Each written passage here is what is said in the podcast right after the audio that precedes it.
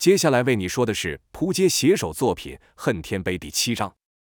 自王延凤被带到弦月宫已经过了六天，现在的她身体消瘦异常，但她没有死。这几天额娘对她做了各种非人的折磨，她想死，可死不了。红叶可放大人体的一切感官，其代价就是消耗巨大的能量。但红叶又极具营养，而且会让人兴奋，兴奋就会成瘾。刚开始的两天，额娘还得强迫给王延凤喂食红叶。到了第三天，变成王延凤主动讨红叶来喝。此时的王延凤已经被折磨，或者说被训练得比狗还要卑微。勇气、胆识那些东西只能逞快，那些东西在漫长又无尽的折磨中早就被消耗殆尽。此刻的王延凤已经不是以前的那个王延凤了，但对额娘来说还远远不够。额娘还要对她做一件事，一件彻底摧毁她身为男人尊严的事。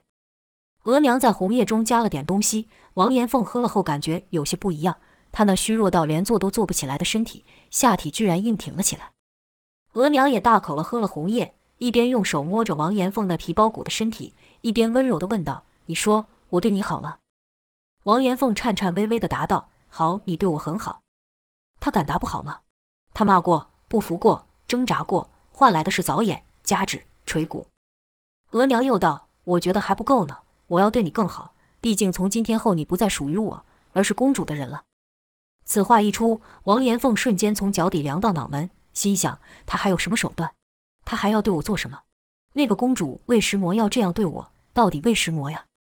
现在的王延凤精神已经混乱了，忘记了自己只是代替一滴一香龙，她是真的认为自己就是一香龙了。而那个外表甜美的少女公主会怎样对自己？王延凤简直连想都不敢想。七天对旁人来说只是短短几天的时间，可对他来说宛如过了好几世。王延凤害怕地说道：“你还想对我做什么？”额娘笑道：“刚才不是说了，我要对你好啊，比之前更好啊。”说完这句话，额娘脱掉了衣服，露出那天生尤物的肉体。王延凤哪曾见过如此人间美物？眼前之人外貌如天仙，可他所做之事却比罗刹鬼还恶。尽管如此，王延凤的下体还是硬了，眼睛还是直了。身体还是热了。此时额娘的表情也变了，药物也对额娘起了作用。就看额娘娇媚地说：“满足我吧，尽全力的满足我吧。你恨我吧，那就用你那男人的特征，用你的阳具报复我呀，狠狠的插我呀。”说话间，额娘已经坐在了王延凤的身上，交欢。王延凤从没有过这种感觉，能知道的就是他一点都没有像额娘这样快活的感觉。就看额娘一边动作，一边大声的叫道。你身上也只剩这东西还可以用，好，好啊！王延凤出体男女之事，很快的他便射精缴械了。但额娘可没有满足，说道：“还不够，不够啊！你就这么没有用了。”说着就用手指戳向王延凤，穴道被击，王延凤的下体立刻又起反应。前一次还可说有些自主性，但这次就是完全被强迫了。额娘的淫叫持续回荡在空气中，对，对呀，就是这样。之后又是一次，又是一次。又是一次，直到身体被掏空到什么都不剩，直到下体从无比的疼痛到麻木，额娘才稍微满足地作罢，说道：“怎么样？我对你够好吧？要知道这世上有多少男人觊觎我这身体，便宜你了。可惜你没用。想说你年轻气盛，应该能更持久的，真是让人失望呢。”说话间，额娘已经起身，王延凤则是目光痴呆地回道：“是是，我没用。”心想：这样他应该放过我了吧？可惜的是，他想得太美好了。就看黑暗中出现两道身影，一个粗犷的声音说：“额娘，你太不够意思了，怎么能独享这小鲜肉呢？”另一个身影则发出咻咻咻的动物声。人影走出，是吴刚和兔人。看这两人的表情，明显也是喝了药。额娘道：“瞧把你们急的，反正老娘也玩过了，让给你们吧。”这句话一出，把本来精神都快耗尽的王延凤吓得回过神来说道：“你你们要做什么？”额娘这次没有再回话。此时的王延凤对她来说就是个玩腻了的玩具。额娘走了，吴刚和兔人来了。看到两人，与其说是人，更像是野兽的眼神，王延凤恐惧道：“你们要做什么？住手！住手啊！禽兽！你们这些禽兽！”啊！可任凭王延凤如何喊叫，如何求饶都没用，空气中掺杂着王延凤痛苦的惨叫和那如野兽般的喘息声。第八日，王延凤像失去生气的虫一样瘫在地上，他的身体被折磨得不成人样，他的精神也是如此。他身为男人的尊严被摧毁殆尽。仆人将王延凤架了起来，梳洗干净后，带到了他出道时弦月宫的素雅房间。今天他会见到整件事情的主谋，那个少女般模样的公主。或许那女的能回答他的疑问：为什么要这样对我？武林第一世家如何得罪了弦月宫的人，以至于遭受如此非人的折磨？王延凤经历了这一切，他也不活了，他也没脸活了。可至少他希望能当个明白鬼。咔的一声响，门被推开了，进门的有少女公主、额娘和一个戴着面具的人。看到金人出现，王延凤本来累积的最后那一点勇气就瞬间消失，取而代之的是恐惧。他不知道对方还有什么手段要对付自己，他想都不敢想。就看王延凤全身发抖，瑟缩起来。少女看到王延凤这副模样，似乎很满意，笑了起来。那笑声是这么的好听，那声音是这么的天真无邪。少女对王延凤说：“你和刚来的时候可差真多呀，或许这才是你的本质。第一世家什么的都只是伪装。”现在才是最真实的你。王延凤不敢答话。少女续道：“知道我叫什么吗？”王延凤不敢摇头，也不敢点头。不过少女也不在乎，自顾自说道：“看到那字画上写什么了吗？只羡鸳鸯不羡仙，花开花落花无缺。我就叫无缺，我是弦月宫的公主。你看我，你看我呀。”原来弦月宫的少女公主叫做无缺，无缺叫王延凤看她，可王延凤哪里敢呢？吴缺叫了两次，见王延凤都没反应，有些怒了，对额娘道：“你怎么办事的？她怎么不听话呢？”短短一句话，把额娘给吓得立刻跪下，说道：“属下办事不力，请公主原谅。”跟着额娘就对着王延凤怒道：“该死的贱种，莫听到公主叫你吗？是对你太温柔是吗？”说话间，额娘一手翻扬，王延凤就感到无法呼吸，好像有一只隐形的手狠掐自己。很快的。王延凤的脸长成了紫黑色，双眼逐渐翻白。王延凤心想：我就要死了吗？这时吴缺却发话了：“别把他搞死了。”额娘这才收劲，并对王延凤说道：“公主问你什么，你就回答什么，不然我再把你交给那两个家伙。”听到此，王延凤赶忙跪倒，颤抖地说：“不要不要，求你不要。”吴缺道：“抬头看我。”王延凤道：“小人不敢。”吴缺道：“我叫你看就看。”王延凤这才敢抬头，此刻他才算看清楚少女的容貌，是美丽中带着英气，扮成男的也是英俊非凡。吴缺继续道：“你觉得我和你比如何？”王延凤赶忙说道：“我哪能和你比？”吴缺道：“大声点。”王延凤重复了一次，吴缺仍叫王延凤大声重复。两人就这样说了数十遍后，吴缺突然对身旁那戴面具的人说道：“你听到了？他哪能和我比？”面具人从进门后就完全没动，连个呼吸起伏都没有，和石像没什么两样。吴缺对王延凤说道：“他什么都说你好，说要是我是男的，那人就不会离开，他是恨不得把我掐死，重生一个，重生一个你。从小我就听他说你多好，有那人的英俊，有那人的潇洒，有那人的武功，而我什么都不是，什么都不如你。”吴缺说到后来，语气充满了无限的怨恨，短短几句话就让旁人听得背脊发寒。吴缺突然对着面具人大吼道：“你看，睁开你的狗眼，仔细看啊，谁不如谁？现在是谁不如谁？”怒不可遏的吴缺伸手打下了面具人的面具，面具下赫然是一个绝美的容貌。额娘已经够美了，可和面具人相比，那又差了一大截。仔细看，这人和吴缺还有几分相似，可面具人对周围的一切似乎都没有感觉，一脸木然。吴缺开始在房间走了起来，并继续说道：“我知道这房间你是为他准备的。”你画了不少比翼双飞的画，希望有朝一日他能回来，看看你替他生的男孩。对你来说，我永远不够好；对你来说，我从出生那一刻就是个错误，只因为我是女的，他是男的。你恨，你恨我，但我更恨你啊！吴缺口中的话早就被毁了，只保留了一幅字画。而后就看吴缺一摆手，说道：“你们都出去。”额娘、吴刚等人全部恭敬地正面退出，并把门给带上，单留下了那绝世美人。吴缺对那美人说道。看到没？看到这个窝囊的家伙比得上我吗？所有的一切都是你的幻想，我取代了你。我知道你心里不服，所以我要从心里摧毁你的幻想。这个窝囊的家伙，就那男人跟某个女人生的贱种。你想想，要是我和他做了那事，他肯定会恨死你了，他的名声将彻底摧毁。那样他还能当武林盟主吗？说到这，吴缺手一摆，四道暗器发出，牢牢将王延凤呈大字形扣死。而此时的王延凤还是裸体状态。和狗没两样，这姿势让王延凤立刻回想起了额娘对他做的事，害怕了。他赶忙问道：“你要做什么？”吴缺笑了，笑得响当得意，说道：“你到现在都不知道是怎么一回事吧？告诉你吧，我是这女人和易风云的女儿，也就是你同父异母的姐姐。”一边说，吴缺一边解下衣服。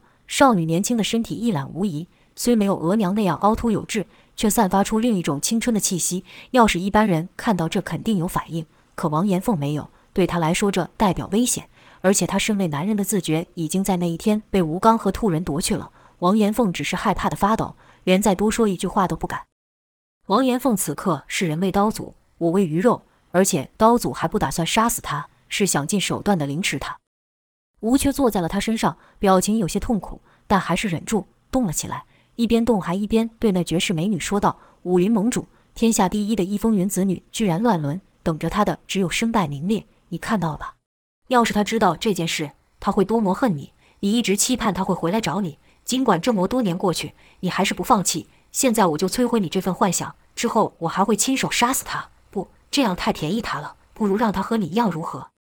吴缺说的得意。可神色中又带点痛苦和娇羞，毕竟这可是他第一次和男人交合，而王延凤则像是个工具一样，对于这样一个妙龄女子，居然没有任何感觉，下体也是被吴缺以气逼穴才有反应。没过多久，吴缺起身了，从头到尾他都没看王延凤，对他来说这只是报复的一个手段。过程中，他的两眼都看着那原本蒙着面的绝世美女，他说的每句话、每个动作都是给那女人看的。吴缺表情没有像额娘那般，吴缺没有一点享受，更没有一丝丝的愉悦。吴缺落下了一句：“男生又怎样？没用的男人。”后便走了。绝世美女则是木然的跟在他身后。骆人注意到绝世美女本来站的地方有水渍，那是她的泪水。本来麻木的王延凤突然想到一件事，吓得用尽力气想起身。可怜的是他力气太弱了。根本没法挣脱吴缺随手发出的暗器，但也从眼角余光看到了他的下半身有鲜血，那是吴缺的初夜所留下的鲜血。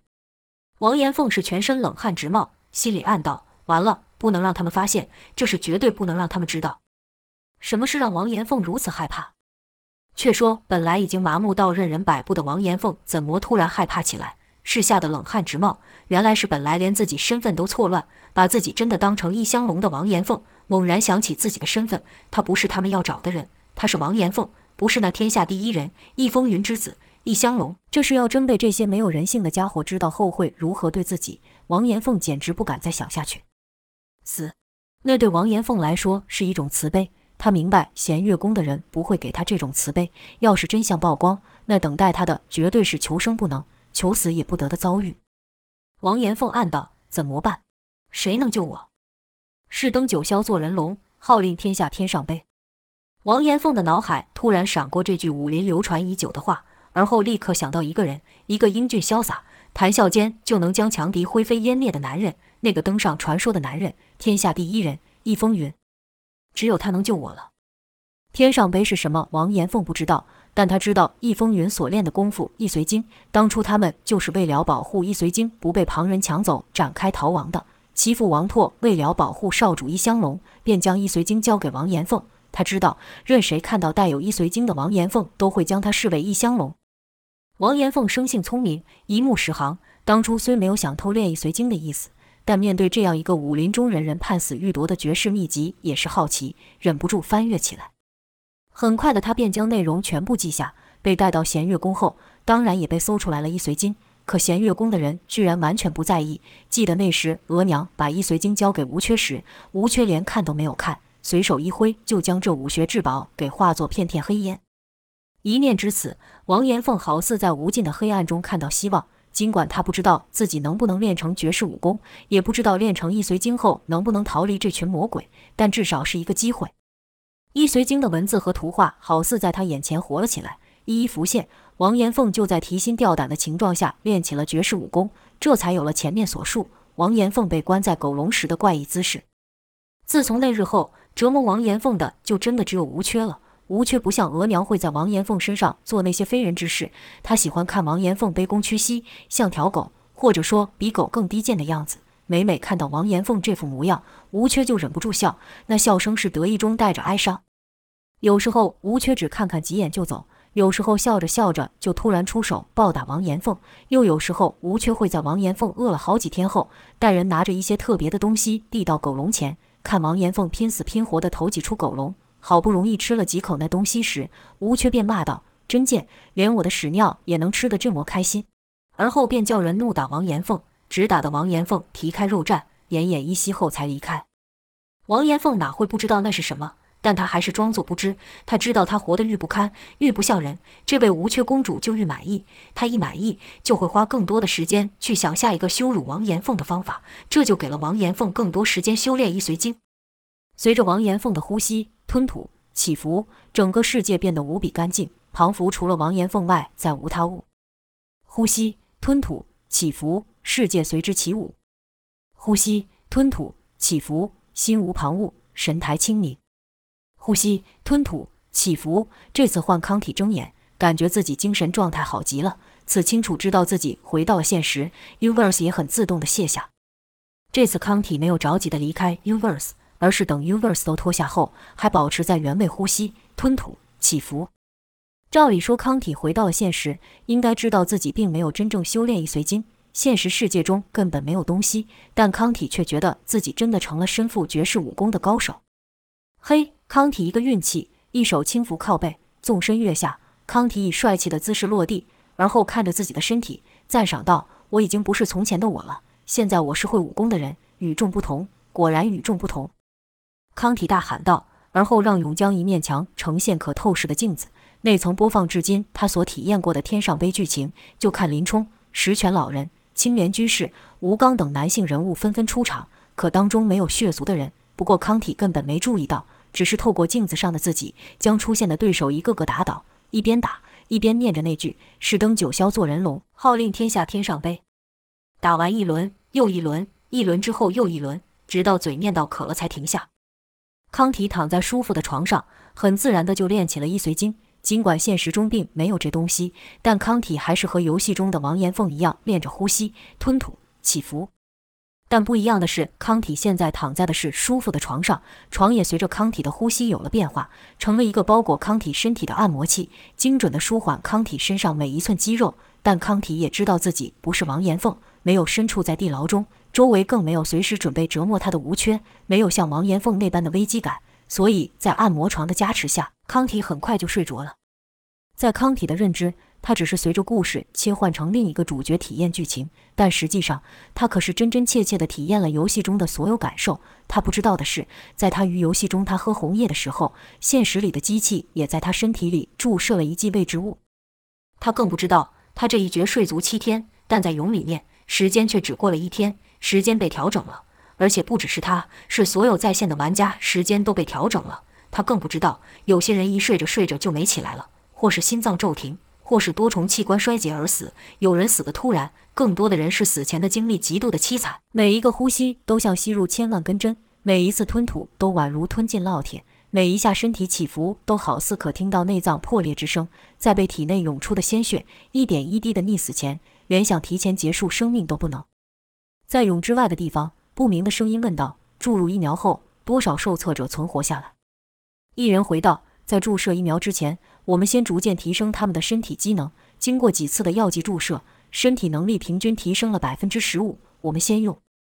那人摆了摆手，而后直接打断对方说道：“行了，说重点，活下来的有多少？对我们有没有用？”先前那人回道：“但挺过这次疫苗的还是不到百分之十，不算太坏。被淘汰的那些产生什么反应？痛苦值和副作用都超乎了我们的预期。”说话的同时，叫出了玩家死前挣扎的画面。几人沉默，空间充斥着玩家所发出的死亡之声。很好，给我们的英雄一点奖励，让他们更投入，更好地发挥他们该有的用途。而后，那人用手指轻点一个挺过测试的受测者，说道：“即将脱胎换骨的英雄们啊，麻烦你们带我们走得更远一点。”好巧不巧，被指的那人赫然是康体，而在那人的眼中，根本就没有那些惨死之人。对他来说，那些人都是无用的失败者。对于无用的失败者，何必浪费时间？康体醒来的时候，只觉得神清气爽，看了看时钟，略感惊讶地说道：“我睡了这么久吗？”康体才起来伸展一下，肚子便发出咕噜声响。他觉得饿，而且是好饿。时间就算得这么好，取餐口发出噔的一声。今天的菜色和平时都不一样，平时餐点都是经过精密计算的，少有滋味。今天居然有又咸又油的肥肉。康体一边说着：“这很不健康啊。”一边狼吞虎咽地吃着。他实在是太饿了。可在吃到一半的时候，康体感到怪怪的，好像食物里有一个咬不动的东西。拿出来一看，是一张纸片，上写着来自天上杯的奖励，纸上有一个小条码。康体拿着那张纸左看右看，忍不住跟着纸上所写念道：“天上杯的奖励是什么？”就在康体无意识地念出这一句后，电视被开启了，是天上杯的广告。开头就是一个震撼的立体音说道：“当英雄，做人龙，攀顶峰，享尊荣。”把康体听得热血沸腾，一边跟着念一边赞道：“这句新的口号不错。”而后画面接连出现弦月宫公主无缺、传说中的人物一风云、武林绝学一随经等等康体在游戏中经历过的场面。之后是镇魔一句话：“孤单让我强大，愤怒给我力量。”带出了王岩凤。康体没意识到的是，他所有的注意力都已经被这叫天上杯的游戏牵着走了。只要有关天上杯的东西出现，就能立刻吸引他的目光。就像现在，前一刻他还感到饥饿，现在他只想赶快回到天上杯的世界。那里的世界太有趣了，在里面经历的每分每秒都让他感到意义非凡。自从接触天上杯这游戏后，他便没有再靠近窗户。现在所处的世界对他来说已经不重要了。一想到此，他立刻拿出所谓来自天上杯奖励的纸张，给 Universe 扫了一下。一个声音说道：“恭喜大侠获得脱胎换骨大礼包。”与此同时，荧幕跳出天上杯的人物数值画面，就看本来写着“人下人”的字，被“人中之龙”四个大字取代。康体先是愣了几秒，而后便兴奋地手舞足蹈，大喊道：“看到没有？哇哈！我是人中之龙，天生当英雄的材料，谁还敢笑我是人下人？谁敢？”如此大事，康体独乐完后，便有种想和人炫耀的冲动。第一时间，他想到了当初笑他人吓人的素描，立刻给素描去电。素描好像无时无刻都有空，不论康体什么时候找，都能找得到。康体拿着那内含大礼包的纸张，对素描说道：“怎么样，看过这东西没有？”素描摇了摇头，问道：“那是什么？”康体哼了一声，没有直接回答，调出他在游戏中成为人中之龙的画面。说道：“人中之龙四个字看得懂吧？这张纸是天上杯给老子的，大概是因为我的基因实在太优秀了，人下人的设定完全不匹配啊！哇哈哈哈！”听着康体那张狂的笑声，素描的表情也从平淡换成了崇拜，配合的说道：“人中之龙，难怪难怪，我就觉得你整个人散发的气场都不太一样，特别有魅力。”素描一边说一边挑逗的伸出舌头。几人闲聊时，素描若有若无的走光。表情也逐渐迷离，看得康体色心又起。想到之前素描给他看过胸部，但不愿给他看更多。康体心想：这次我的身份可比你更高等了，看你还听不听我的。便以命令的口气说道：“让我看你下面。”出乎康体预料的是，素描居然答应了，跟上次一样靠近镜头，并将衣领拉下，圆浑雪白的乳房呼之欲出。康体心想：奇怪了。上次我花了不少钱，这臭女人才给我这点甜头，这次怎么没有谈钱了？再试试。康体又叫素描露出更多的部位，摆这个姿势，那个姿势，素描都娇羞地一一照做。莫一会，连那最神秘的下体都半遮着裸露。这时的康体身体也已热到不行，让他兴奋的除了眼前的美景外，更多的是看到素描对自己的要求完全服从的样子。康体忍不住心道：人中之龙。这就是人中之龙，站在顶端的人所享有的权利。所谓的号令天下，大概就是如此。天下美女都得对我言听计从。素描这时又主动说道：“给我，我要你征服天上杯的英雄，也征服我吧。”一边说一边拿起性爱模拟器。康体却另有想法，说道：“你就这么渴望我的龙种吗，贱货？”此时康体也不想知道对方为什么态度转变如此之大。素描道：“当然，你现在可是我们的英雄。”不光是我，还有好多人想要你这副身体呢。素描迫不及待地戴上模拟器，康体是哈哈大笑后说道：“说的也是，毕竟现在我脱胎换骨了，也戴上了。不过这次康体只戴了一边，另一眼是裸露的。”素描不解地问道：“你在做什么？这样是无法完整体验的。”康体道：“少说废话，我就想这样做。权力这件事果然很容易让人习惯，才这么点时间，康体已经习惯命令别人了。”素描整个人停顿了一会，像是在思考什么，可很快的身体就扭动了起来，呻吟也发了出来。那是因为康体动作了，粗鲁的开始了。现在康体所现有一个是素描栩栩如生的出现在面前，那是透过模拟器的，另一半的素描还在荧幕上。康体就这样开始了，他一边透过模拟器享受拟真的触感、嗅觉，还有那女体的包覆感。另一边还可以看到现实中素描的模样。这种尝试对康体来说还是第一次，而第一次总是新奇的，好像一次跟两个素描交流。更因为康体觉得自己比对方身份高，所以完全不用顾及对方的感受，想怎么干就怎么干。最后满足地留了一堆体液在模拟器中，康体是直呼爽。素描也像个被宠幸的女人，过程中不断地称赞康体厉害。结束后满足地躺着康体身上。刚才是康体最接近和人交流的一次，可当关掉通话与模拟器后，康体的空虚感比之前更强烈，没有了，什么都没有了。素描没有躺在他的身边，他的四周空荡荡的，除了自己外再无他人。康体心里又冒出一个想法：真人的感觉绝对比这好上一万倍。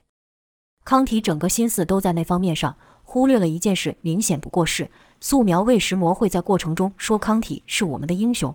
比康体更早入游戏的素描又怎么没有和他一样收到那份脱胎换骨大礼包？此时康体只是不断的说道：“爽，太爽了！天下美女都要听我号令，在号令天下天上杯前，还得先满足这么多女人。就看一边哼着的游戏里出现的每一个口号，一边清洗身体，而后便满足的休息去。待康体醒后，是迫不及待的回到天上杯的世界。现在对康体来说，天上杯才是真的生活，现实世界只是他休息的地方。但这次进入的角色不是王延凤，而是易香龙。前文说到。因为易香龙出手，在江湖龙虎榜上暴露了身份，引来小西门这样的隐士高手。王拓为了保护易香龙，只得强行催动易随经，气血用尽而亡。在死之前，他对易香龙说了他真正的想法：他的恨、他的愧疚和他的不甘心。面对这样真相，易香龙完全无法承受，只觉得脑袋嗡嗡大响，而后就晕了过去。王拓要是看到易香龙如此没用，估计得跳起来再死一次。喂，小鬼，醒醒！有人一边说话一边摇易香龙，易香龙缓缓睁眼，看到的居然是那个被小西门丢掉的女人。易香龙登时被吓清醒，连滚带爬的远离那可怕的女人，说道：“你你要干嘛？”女人叹了口气后说：“我还想问你呢，现在怎么办？”易香龙道：“我怎么知道怎么办？你是不是又想找人来杀我？王叔说你是什么馆的人，还有什么浮屠的，听起来就不是好人。”女人道：“是异人馆和万世浮屠。”易香龙道：“你想怎样？又想抓我吗？”女人道：“小鬼，你冷静一点。天啊，我怎么会败在你这样的废物手上？你给我听清楚了。第一，我武功没你高，要是当时我杀得了你，事情就不会变成现在这样。第二，你是不晓得异人馆的作风，那是个只讲求实力、弱肉强食的地方。被你们杀死的小西门是异人馆的白衣镜者，平常鲜少出手，但都认为他的武功排名在异人前面。我就靠他的名声庇护，才能活到现在。”这女的一下子讲这么多，易香龙还是不明白对方的意图，便问道：“你和我说这做什么？”女人道：“这么说吧，我在里面得罪了不少人，正确的说是得罪了不少女人。我要是回去，估计不到半天，我就会被其他人给杀死。再说了，我是被他们抢来当性奴的。我和他师弟的事，白衣敬者也是知道的。”易香龙不解，说道：“等等，你说你是那个叫小西门的女人，然后你和他师弟那个的事，他也知道？”女人道。他当然知道，但他根本不在意。你会在意路边捡来的破布吗？易香龙又问：“他不是因为这事才把那男的杀了吗？”女人道：“当然不是，他是从师弟口中知道了你们的身份，为了不让其他人知道，抢在他前面对你们出手，才下手杀人。毕竟死人的嘴才不会乱说话。”易香龙听完女人说这一切，还是不能理解，只能说道：“可你那不回去，那要去哪呢？”女人道。我听小西门说你是那个武功天下第一的易风云的孩子，还身负一随经，这么厉害，我当然跟你了。再说我好不容易成了自由身，哪有理由回去再当他人玩物呢？说这些话的时候，女人的表情是舒坦的，一点都没有之前那样妖娆的模样。虽然易香龙暂时还无法分辨女人说的话是真是假，但她那能勾起男人欲望的身材也是确定的。想到这样的尤物说要跟着自己，易香龙的眼神忍不住偷瞄了几眼。